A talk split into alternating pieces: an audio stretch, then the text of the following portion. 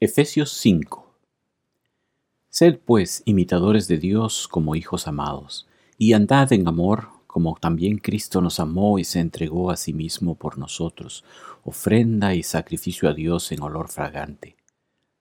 Pero fornicación y toda inmundicia o avaricia, ni aun se nombre entre vosotros, como conviene a santos, ni palabras deshonestas, ni necedades, ni truanerías que no convienen, sino antes bien acciones de gracias. Porque sabéis esto, que ningún fornicario o inmundo o avaro que es idólatra tiene herencia en el reino de Cristo y de Dios. Nadie os engañe con palabras vanas, porque por estas cosas viene la ira de Dios sobre los hijos de desobediencia. No seáis, pues, partícipes con ellos porque en otro tiempo erais tinieblas, mas ahora sois luz en el Señor, andad como hijos de luz.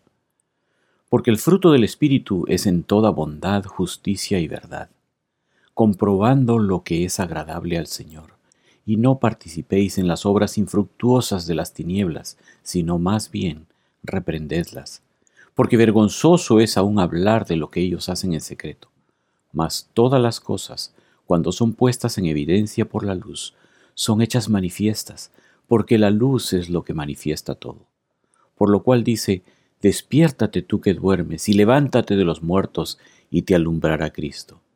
Mirad pues con diligencia cómo andéis, no como necios, sino como sabios, aprovechando bien el tiempo, porque los días son malos. Por tanto, no seáis insensatos, sino entendidos de cuál sea la voluntad del Señor. No os embriaguéis con vino, en lo cual hay disolución.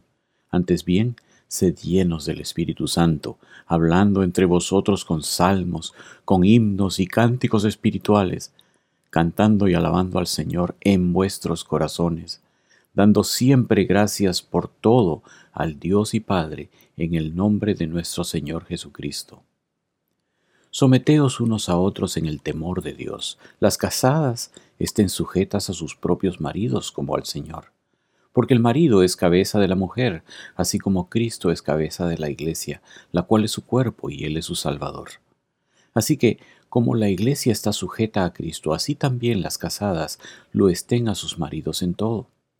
Maridos, amad a vuestras mujeres, así como Cristo amó a la iglesia y se entregó a sí mismo por ella, para santificarla, habiéndola purificado en el lavamiento del agua por la palabra, a fin de presentársela a sí mismo una iglesia gloriosa que no tuviese mancha, ni arruga, ni cosa semejante, sino que fuese santa y sin mancha. Así también los maridos deben amar a sus mujeres como a sus mismos cuerpos. El que ama a su mujer, a sí mismo se ama. Porque nadie aborreció jamás a su propia carne, sino que la sustenta y la cuida, como también Cristo a la iglesia, porque somos miembros de su cuerpo, de su carne y de sus huesos. Por esto, dejará el hombre a su padre y a su madre, y se unirá a su mujer, y los dos serán una sola carne. Grande es este misterio, mas yo digo esto respecto de Cristo y de la Iglesia. Por lo demás, cada uno de vosotros ame también a su mujer como a sí mismo, y la mujer respete a su marido. Efesios 6 Hijos, obedeced en el Señor a vuestros padres, porque esto es justo. Honra a tu padre y a tu madre, que es el primer mandamiento con promesa, para que te vaya bien y seas de larga vida sobre la tierra. Y vosotros padres no provoquéis a ira a vuestros hijos, sino criadlos en disciplina y amonestación del Señor. Siervos, obedeced a vuestros amos terrenales con temor y temblor, con sencillez de vuestro corazón como a Cristo, no sirviendo al ojo, como los que quieren agradar a los hombres, sino como siervos de Cristo, de corazón, haciendo la voluntad de Dios, sirviendo de buena voluntad como al Señor y no a los hombres, sabiendo que el bien que cada uno hiciere, ese recibirá del Señor, sea siervo o sea libre.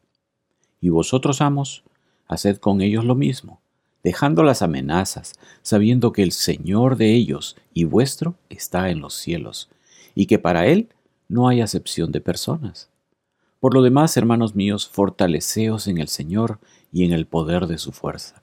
Vestíos de toda la armadura de Dios para que podáis estar firmes contra las acechanzas del diablo.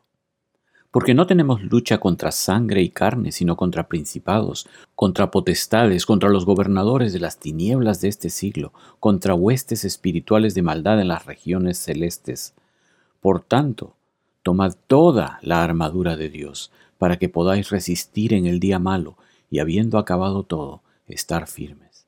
Estad pues firmes, ceñidos vuestros lomos con la verdad, y vestidos con la coraza de justicia, y calzados los pies con el apresto del Evangelio de la paz. Sobre todo, tomad el escudo de la fe, con que podáis apagar todos los dardos de fuego del maligno, y tomad el yelmo de la salvación, y la espada del Espíritu, que es la palabra de Dios. Orando en todo tiempo con toda oración y súplica en el Espíritu, y velando en ello con toda perseverancia y súplica por todos los santos, y por mí, a fin de que al abrir mi boca me sea dada palabra para dar a conocer con denuedo el misterio del Evangelio, por el cual soy embajador en cadenas, que con denuedo hable de él como debo hablar. Para que también vosotros sepáis mis asuntos y lo que hago, todo os lo hará saber Tíquico, hermano amado y fiel ministro en el Señor, al cual envié a vosotros para esto mismo, para que sepáis lo tocante a nosotros y que consuele vuestros corazones. Paz sea a los hermanos y amor con fe de Dios Padre y del Señor Jesucristo. La gracia sea con todos los que aman a nuestro Señor Jesucristo con amor inalterable. Amén.